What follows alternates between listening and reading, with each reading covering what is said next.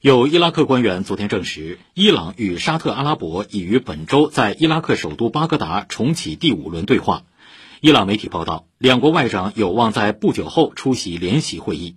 沙特和伊朗长期不睦，沙特驻德黑兰和伊朗第二大城市马什哈德的使领馆曾遭暴力冲击。